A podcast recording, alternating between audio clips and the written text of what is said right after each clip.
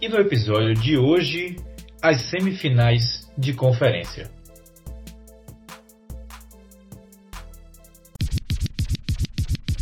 Ele arremessa de trás da cabeça, a bola bate quase no, no, no telão e cai.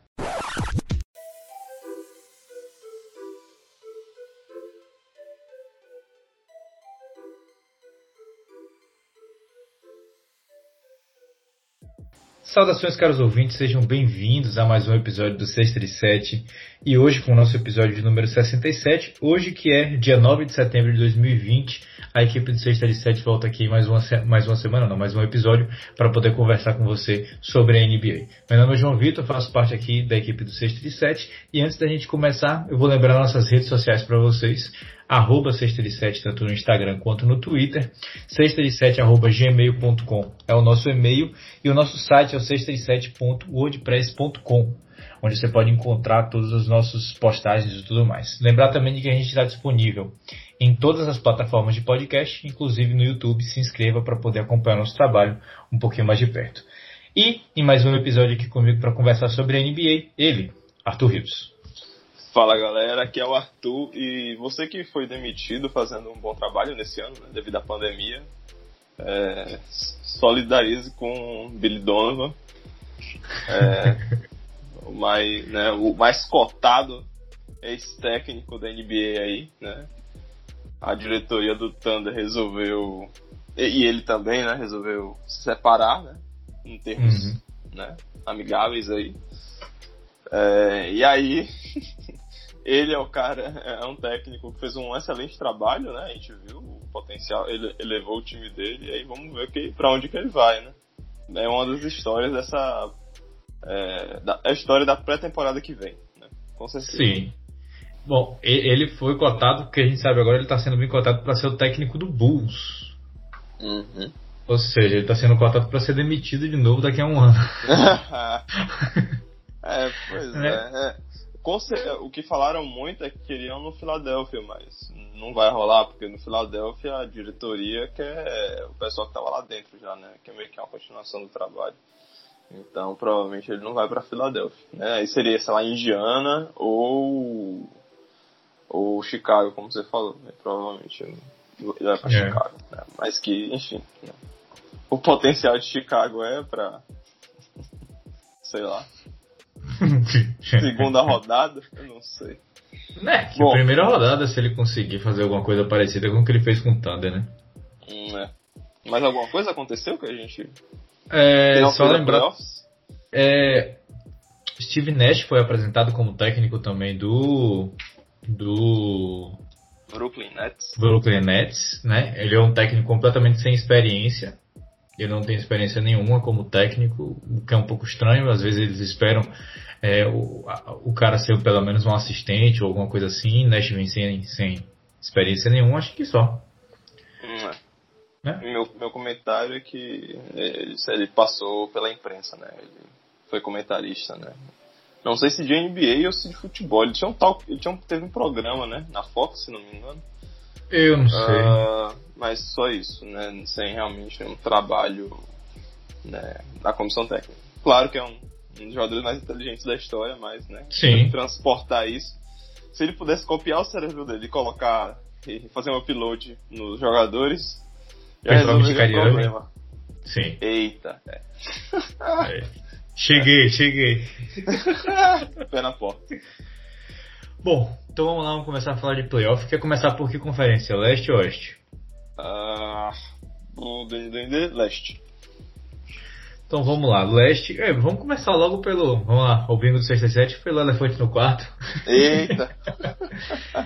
Giannis Antetokounmpo, o provável MVP dessa temporada, que é a segunda temporada competitiva, que é a temporada oh, consecutiva, perdão, que é a, a temporada também que ele ganhou o jogador defensivo do ano, que faria dele o MVP e o DPOY, é, o que é um feito que só cinco jogadores fizeram e ele seria o terceiro jogador a fazer na mesma temporada, atrás de Akin Olajuwon e Michael Jordan, acaba de ser eliminado dos playoffs é, 4 a 1 para o Miami numa série dominada pelo Miami. Até quando o Miami perdeu o jogo 4, o jogo 4. É, o Miami estava dominando e, e, acabou vacilando, né? Como o Jimmy Butler falou já nas entrevistas, ele disse que realmente eles relaxaram muito quando eles viram que Giannis saiu e, e deram como certa a vitória. A gente sabe que normalmente quando um time dá como certa a vitória, ele perde. E aconteceu com o Miami, mas no jogo 5 não teve historinha nenhuma.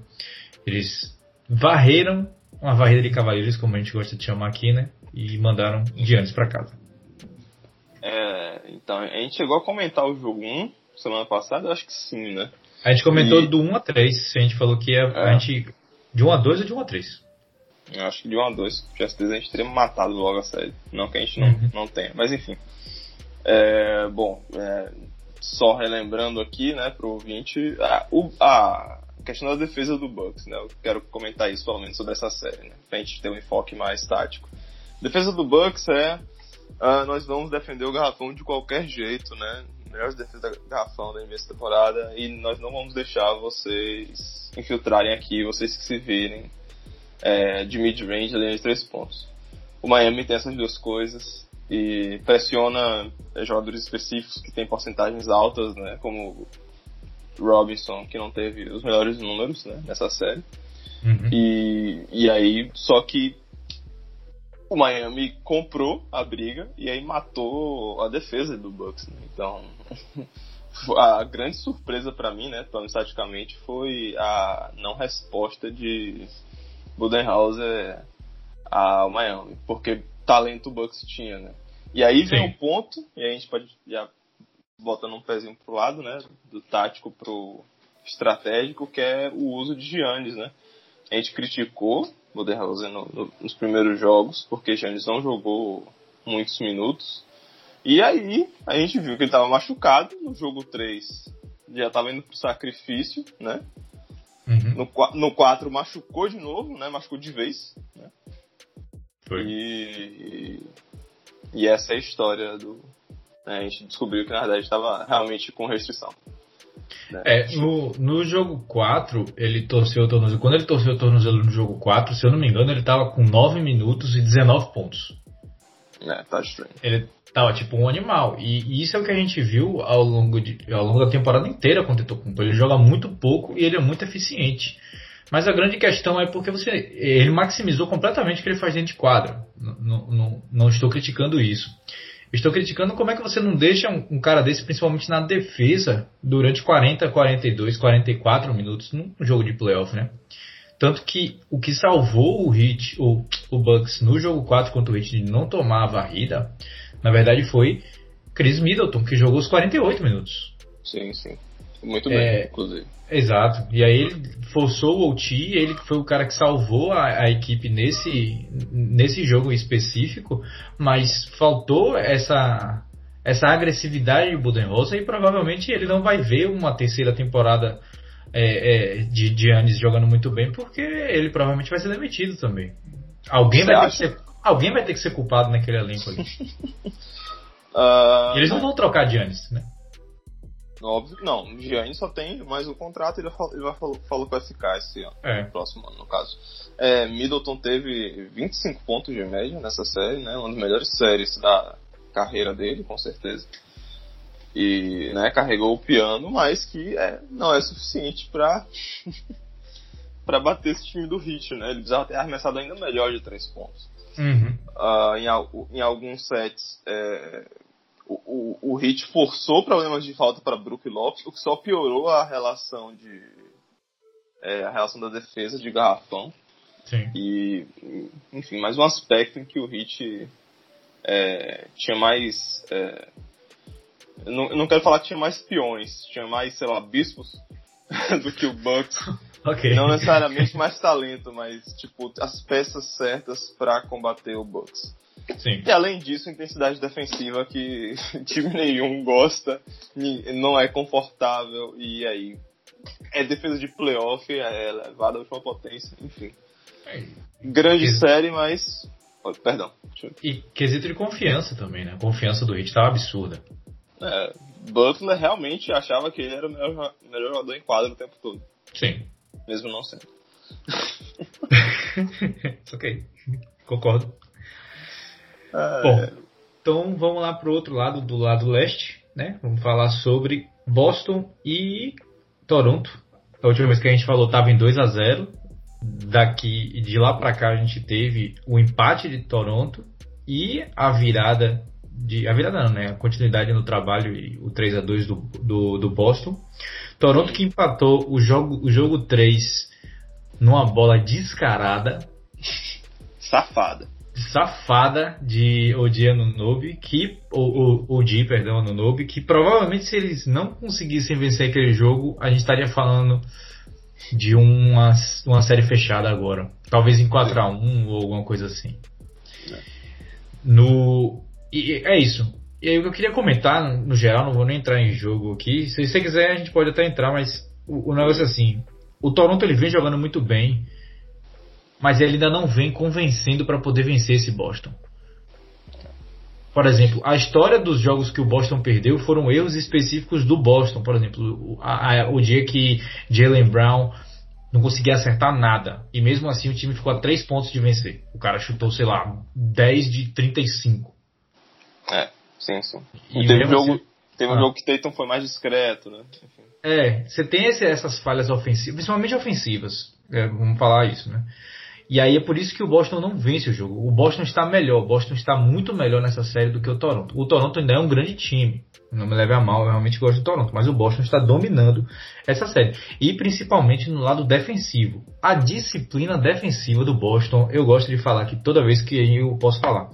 É incrível o jeito que eles defendem, o jeito que eles estão dispostos a não dobrar em Siakam, a dar o arremesso mais difícil para Siakam, a deixar Ibaka é, é, aberto, mesmo quando ele mete 45 bolas de três seguidas, porque ele é o matchup a ser convidado a estar de três pontos, ele Gasol. E, e, e para mim é isso. O Boston ele vai vencer essa série, nem que seja em sete jogos, mas vai. ele vai conseguir levar essa série. Foi uma, uma boa corrida para o Toronto. Mas, para mim, o Boston está muito melhor nessa série do que o Toronto. É perfeito. Não, é, é aquele negócio, né? O melhor time vai ganhar essa série, eu realmente sinto isso. Ah, dois pontos, então, né? Sobre o Raptors, principalmente. É, Gasol, é, o jeito que ele se comportou em quadra, como defendeu, como atacou, tudo me deixa aquele gosto na boca de. Né? Eu acho que ele não tem nem mais um ano de NBA, sinceramente, uhum. depois dessa. Eu, eu, fiquei desgostoso, eu tenho certeza que o torcedor do Toronto também. Uh, tá. É, a defesa do, do Toronto é real. A, ainda é real. essa defesa do Toronto é fenomenal. Eu, eu, gosto muito. Tem erros, tem. Não é nem erro. É que. É, se Laurie e Van Vliet fossem alguns centímetros mais altos, os dois, é, seria outra série. Uhum. Porque é muito difícil marcar esse, back, esse, os armadores do Celtic, sendo que eles são mais altos do que os do Toronto. Então, é, quando eu entrei nessa série pensando, nossa, é, mas para mim vão ser sete jogos de Toronto, tipo, o Toronto tem a vantagem do tamanho, mas a vantagem do tamanho é muito próximo do aro. A vantagem do a altura do Celtics é muito maior longe do aro. Então, tipo, essa é diferente. É, longe do aro eu falo, tipo, questão de armador sim, sim. E, e ala. E, e, e, tipo, isso, isso, isso foi o ponto de mutação. Essa foi a grande, a grande vantagem do, do Celtics durante Toronto. Mas ainda assim, a defesa do Toronto ainda é muito competente e conseguiu é, segurar o Celtics a, a 100 pontos, tipo, o próximo de 100 pontos em quase todos os jogos. Uhum. E, então a gente são muito disciplinados também, tal qual o Celtics também. E aí vem o ponto que é o que faltou para esse time de Toronto, porque a defesa está muito parecida. Para mim, faltou o Kawhi. é muito, é muito fácil é. falar isso, mas faltou o Kawhi nem, nem tanto assim do lado defensivo, do outro lado, do lado ofensivo. O cara Sim. que vai meter a bola para você e, e, pronto. Tá, você tá, num, você tá tomando 0,8, né? Tipo, 8 pontos seguidos. E aí, tipo, Laurie tenta infiltrar e aí tá tipo quase no final do jogo, o juiz não vai apitar essa falta que ele apitou nos primeiros quartos. Uhum. Então, é, essa sequência ruim que tipo falta qualidade ofensiva porque Siakam não não os movimentos dele estão meio que manjados pela defesa do Celtics mesmo, uhum. não tipo não, eles não precisam dobrar, né?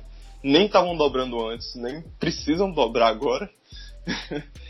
Enfim, para mim, é, esses foram os principais pontos que.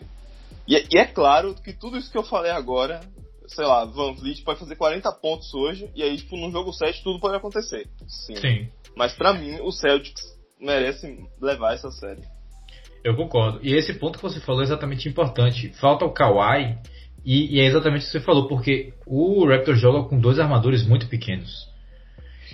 E aí você vem falar, ah, mas a altura, NBA, o talento, aquele negócio. Não, não interessa. Não. Quando você é um mismatch e você tem esses dois caras na posição 1 e na posição 2, que tem 1,80 de altura, tá, 1,83, ok, beleza. 1,83 de altura contra os caras que são muito mais altos e muito mais defensivos, é, é, muito mais é, talentosos defensivamente do que eles ofensivamente.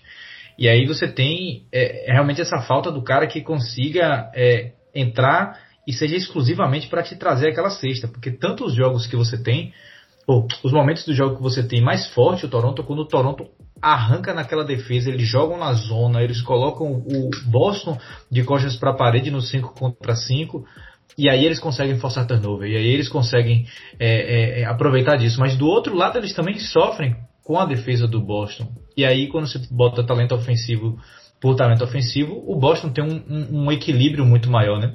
E olha que ainda está sem Gordon Hayward. Gordon Hayward seria muito útil nessa série. Sim, sim. Porque ele é um sim. outro cara que joga numa posição 1, é, 2. Um, você pode colocar até. É, normalmente ele jogava na 3, mas você pode forçar ele numa 2, numa 1. Um, e ele é gigantesco. Sim. Então, ele fez falta nessa. Ele fez falta sem fazer falta, né? O Boston vai ganhar sem ele, mas se ele tivesse, seria muito melhor. Inclusive, vamos falar, ele já está na bolha tá só esperando o período de quarentena dele terminar, que eu não sei quantos dias são ainda. É, depende se ele ficou fazendo teste todo dia ou não, né? É. Uh, e além disso, falar um pouquinho aqui que Tatum é constante, né? Tipo, até quando joga um pouco abaixo do que a gente espera, ele tá lá, ele é muito eficiente. Uh, E Brown, que tava fazendo uma série terrível, acordou para a vida, né? Fez os ajustes que precisavam ser feitos e está jogando muito bem agora. Sim. Ele é responsável também por, pelo Celtics estar onde está agora. É, com certeza. Bom, mais alguma consideração sobre o leste? Não. Bom, então é isso aí, pessoal. Vamos encerrar o primeiro bloco desse podcast. Então você continua aqui com a gente que daqui a pouco a gente volta para poder falar um pouquinho sobre a Conferência Oeste.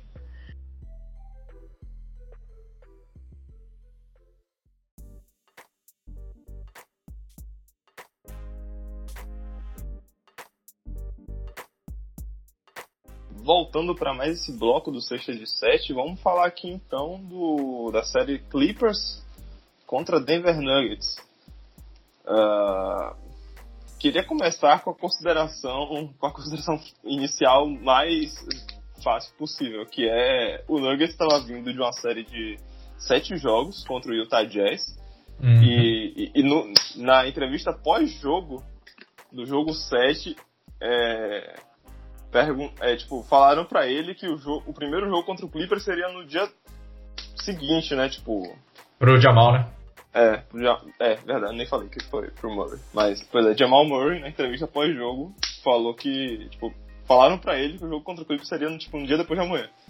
E. E aí, tipo, ele ficou surpreso. E aí, e aí essa é uma indicação de eu estou morto. eu preciso de um descanso. É, e o Clippers passou o carro, né?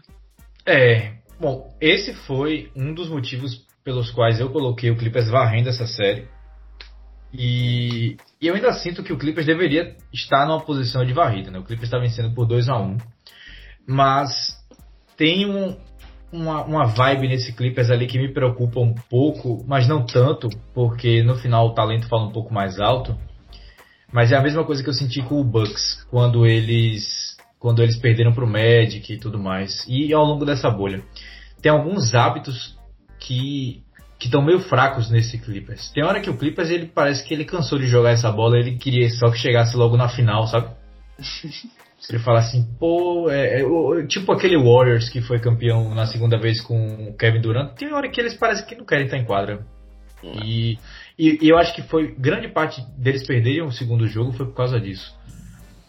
A, a, chavinha de modo playoff, às vezes eles têm que ligar, e aí quando, quando eles ligam, você vê a defesa aperta, aí vem Kawhi, você não consegue parar. Kawhi, pô, George, Kawhi, pô, George. Kawhi no jogo 1 acertou 15 de 17 arremessos, sei lá quanto eles.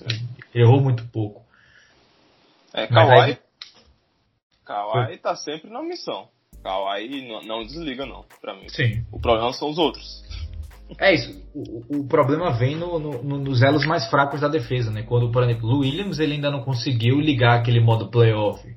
Montrezl Harrell vem com alguns erros, algumas coisinhas chatas dele, principalmente defensivamente. Zubat,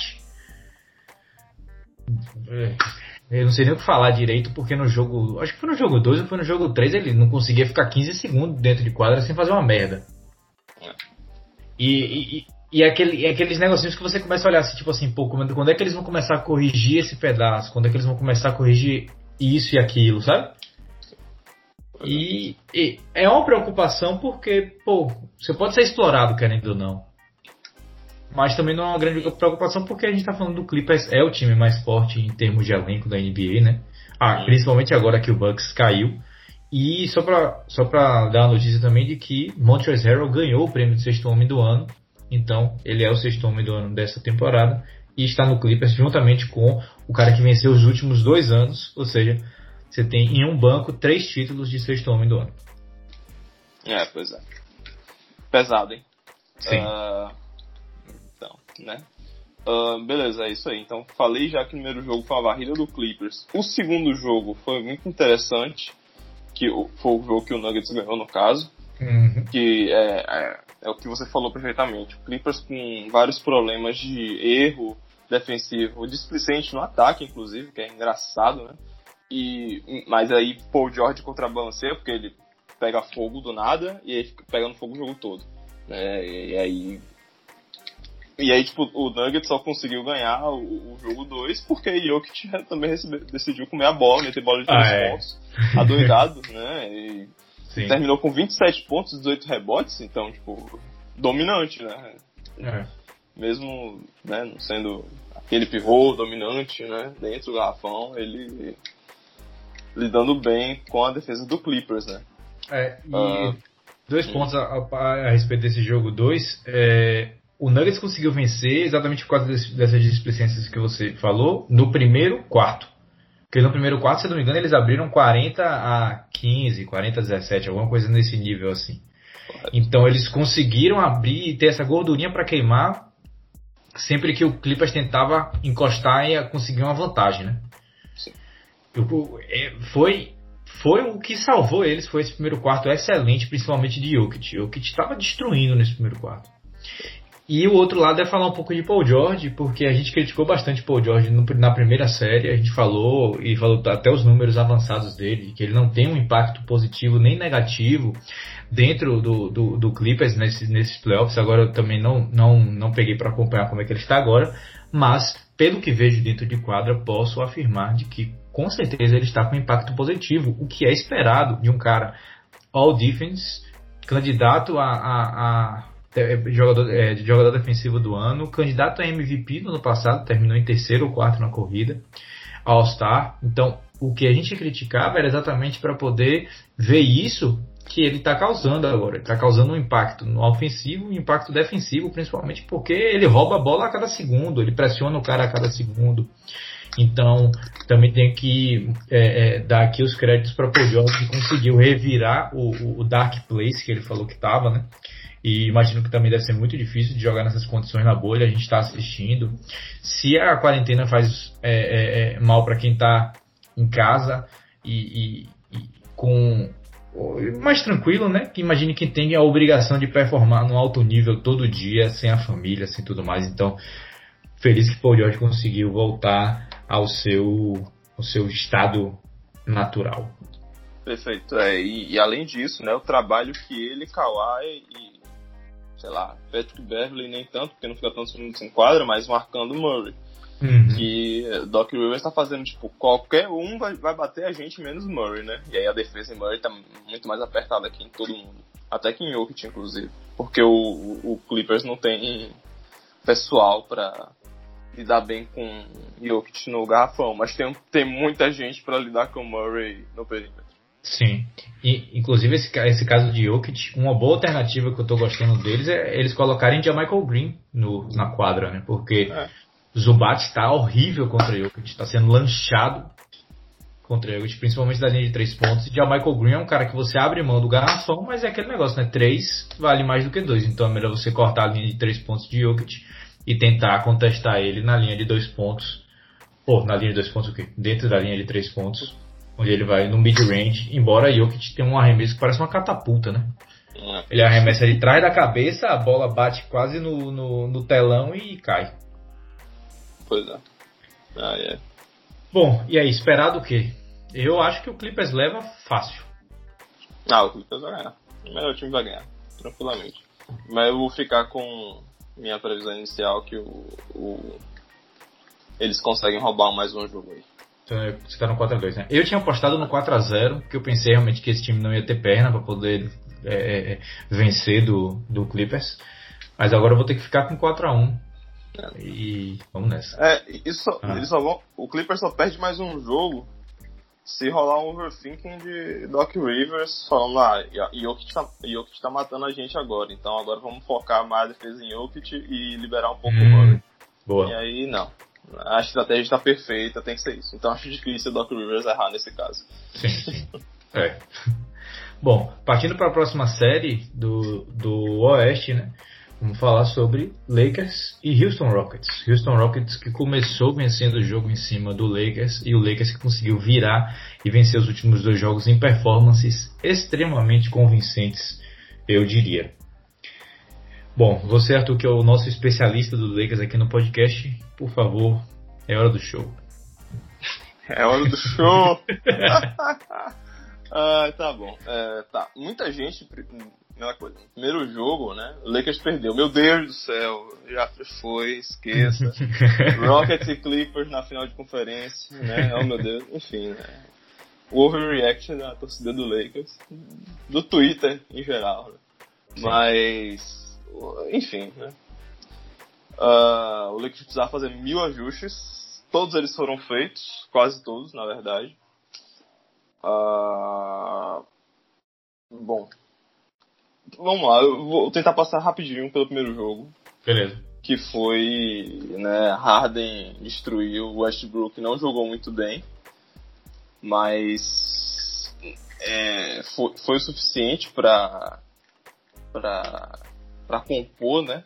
O trabalho do, do Rockets. E aí veio Eric Gordon também tacando fogo da linha de três pontos. E o Lakers colocou uma lineup, é, é, fez a rotação comum, né? Que estava fazendo contra a Portland, por exemplo, né? Ou seja, é, começou o Jamal Magui, né? E aí, tipo, aí saía eventualmente, aí virava small ball com AD de pivô.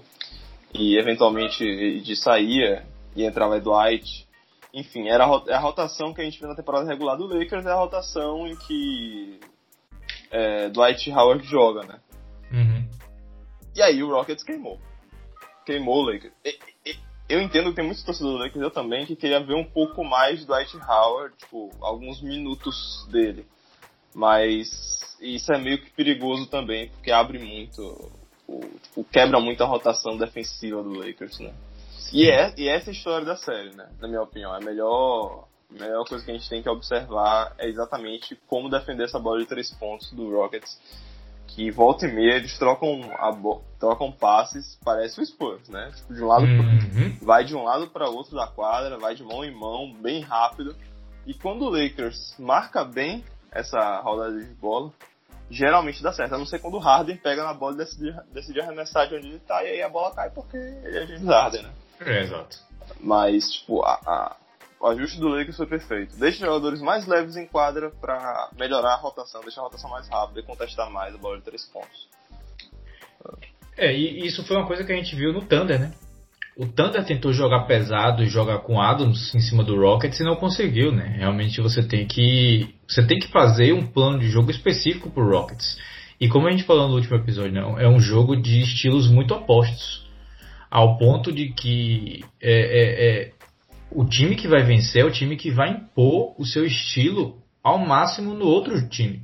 O Lakers quer jogar dentro do garrafão que é defender dentro do garrafão, sair na transição e vencer o jogo com bola de dois e aquele basquete old school mais forte, mais pegado. Já o Rockets ele não quer conta com isso, ele quer bola de três, bola de três. Eu vou no garrafão para abrir o espaço para pedir Tucker no corner, botar uma bola de três. E você não vai marcar essa bola de três porque o seu pivô não tem essa velocidade para poder descer tão rápido para o perímetro. E o primeiro jogo foi exatamente o que aconteceu, né? O Rockets impôs o, o, o ritmo e o Lakers tentou entrar nesse ritmo do Rockets. É um pouco, é um pouco, não é muito estranho quando um time tenta entrar no ritmo do Rockets, porque vocês não são o Rockets e vai ficar feio. Ficou feio. Mas aí no jogo 2 e no jogo 3, a gente vê a mudança, o estilo do Lakers imposto no Rockets, e aí o Rockets se quebra. Fechou o garrafão. A partir do garrafão, é um inside out que a gente fala. A partir do garrafão, a defesa se espalha para o perímetro. Aí você conseguiu conter um pouquinho esse ataque de tem umas performances ofensivas absurdas de James, que por acaso se tornou o homem mais vitorioso dos playoffs, né? Maior é. quantidade de vitórias dos playoffs na história da NBA. Por acaso não, né? não é por acaso, é. porque o cara é um gênio. E em cima de, desse Sunday, a gente coloca uma cereja chamada Playoff Rondo, porque eu tô muito empolgado, porque eu espero o ano inteiro para ver esse cara jogando no modo playoff. E ele chegou. No último jogo ele chegou. Pode ser que seja o único jogo que ele joga desse jeito, mas deixa eu aproveitar. É. É, então. O cara da chama de Playoff Honda é um maluco né, insano, ultra concentrado, que não comete erro algum, né? E Rondo nesse jogo, nesse jogo 3 foi fenomenal. Nos dois lados da quadra, tanto marcando o Harden, né? E, Exato. Quanto também. E aí vem uma coisa, uma crítica aqui ao. ao. D'Antoni que é, não lembro se houve algum, alguma jogada de post de Westbrook, é, Westbrook contra Rondo, deveria ter sido utilizado, né? Porque isso funcionou no jogo 2 e aí no jogo 3 isso não aconteceu. Uhum. Uh, e aí, e Rondo é aquilo, quando é, é outro jogador, além de LeBron James, consegue driblar a bola. E, e o Lakers agradece, né? É. Porque Caruso, às vezes, né, quem sabe o que passa na cabeça, mas, enfim, jogar basquete competitivo não é fácil, né? Você vê a abertura que você acha que você consegue jogar bola rápido o suficiente, com força suficiente para passar ali e o seu companheiro pegar, mas a defesa do Rockets não é qualquer defesa também. Eles conseguem responder bem, eles treinam para isso, para interceptar a linha de passe. Enfim, é, Rondo dá uma segurança a mais no ataque do Lakers. Sendo, é, fazendo coisas pequenas, fazendo coisas como você falou de school, por exemplo. A jogada é um pouco. Tipo, o Lakers varia bastante de jogada, mas por exemplo, é post. A jogada desenha vai ser post, post, é, post alto. Não, perdão, post baixo Anthony Davis. Aí, tipo. Aí Rondo fala, olha, vai, tipo, chama Davis, faz o post aí. Nisso, ele chama e Davis começa a fazer o post, ele fala não. Aí pede para Caruso ir pro outro lado da quadra, né, ir pro o lado fraco. E nessa mudança de de marcador, tem uma screen off ball do outro lado que, enfim, faz com que tipo, a, a defesa do Rockets distra fique distraída por um segundo, que é o suficiente para abrir para Anthony Davis aí quando bota a bola na hora certa. Sim. E Anthony Davis tem, é, sei lá, 5 centímetros a mais de espaço, que é o conforto dele para arremessar o fade dele, e aí a bola cai. Enfim, essas pequenas coisas fazem muita diferença. Então, essa, experi essa experiência a mais que o Rondo é, trouxe nessa série foi fundamental. E o Lakers perderia esse jogo sem Rondo, mesmo com o LeBron indo lá. Ah, sim, com certeza. Com certeza. E outra coisa que eu queria era, era Anthony Davis um pouco mais agressivo. É, isso é não, não em termos de arremesso, não em termos de, sei lá, defesa, em termos de atitude. Eu queria uma atitude mais agressiva dele dentro de quadra. É, mas isso é um problema que eu tenho, você tem também, mas que é um problema que, que ele, na verdade, não é agressivo. Então a gente é. tem uma coisa que ele não é. Ele só é, é muito bom. Só isso. É, nossa, ele, ele deu uns fade do meio da rua ontem que foi um absurdo. É isso. Ele é muito bom, é inegável, mas que às vezes eu queria que ele só for, não fosse. É que eu não quero usar a palavra soft, mas hum. esse fica o gostinho de um. Sim. Kobe, se Kobe tivesse jogando contra ele, ia falar pra ele que você é soft. Soft. É. É, enfim. E Kobe ia defender é do posto. Né? Exato. Ia. Tranquilamente. E além disso, é, a gente tem que falar que Covington machucou, hum, né? A, a, a, o rosto, não sei. Foi, foi, o rosto, foi o nariz, né? É, Falou. não saiu o que, que, que aconteceu com ele. Eu pensei que ele tinha quebrado o nariz, mas não saiu.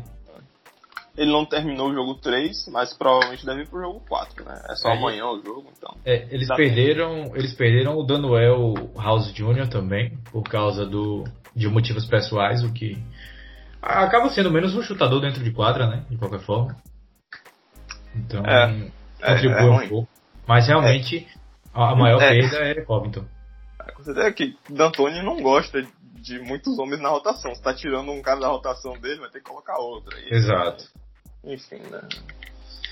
Uh, bom, mas só para finalizar então, hum. é, continuo com, com o que eu achava. O Rockets consegue ainda ganhar outro jogo, porque eles são muito talentosos, né? Tipo, esse estilo de jogo é muito difícil combater, mas o Lakers no final acho que tem com o playoff rondo aí consegue é. ganhar a série.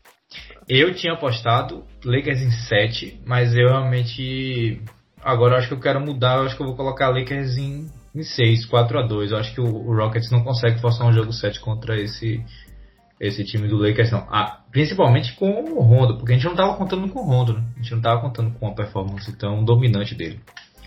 É, ele estava disponível no jogo 1, mas jogou poucos minutos, né? É, agora ele está voltando, pegando ritmo, pegando confiança. Vai melhorar. E chutando, Bom, né? E, é, e, nossa a gente tem que falar aqui. A, isso não vai acontecer de novo na série. Não. Talvez ele chute, mas não vão, não vão cair todas as suas bolas. Né? Talvez ele roube bolas, é, aí no contra-ataque ele faça o, as bandejas fáceis, mas essas bolas de três não vão cair o tempo todo. O Lakers não pode depender disso. E aí, outro ponto que foi no jogo 3, nem Danny Green nem Caldwell Pope apareceram. De novo. Uhum. Né? E aí Ainda bem que o Rondo meteu bola. Exato. É, e exatamente o que você falou, né? O impacto de Rondo vai ser mais em criação do que em finalização. Quem precisa finalizar são esses caras. Caldwell Pope nem tanto, mas Danny Green precisa ser consistente. Nem que seja um consistente ruim, pra eu saber logo que ele vai ser ruim todo jogo. Porque não adianta você meter 15 bolas no primeiro, 0 no segundo, 13 no terceiro, pelo amor de Deus, né? Vamos me ajudar. A tentar prever alguma coisa nessa série. Bom, mais alguma consideração?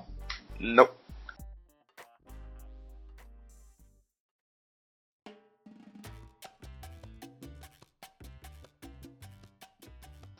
Então é isso aí, pessoal. Vou encerrar o episódio de hoje. Muito obrigado a você que ouviu o episódio do 637 até aqui. Recadinho, agora a gente vai começar a falar também da NFL. Então, esse podcast, no início do podcast você vai sempre ouvir é, se é da NBA ou da NFL. O título também entrega, mas às vezes pode ser que os títulos confundam um pouco, sei lá, tipo.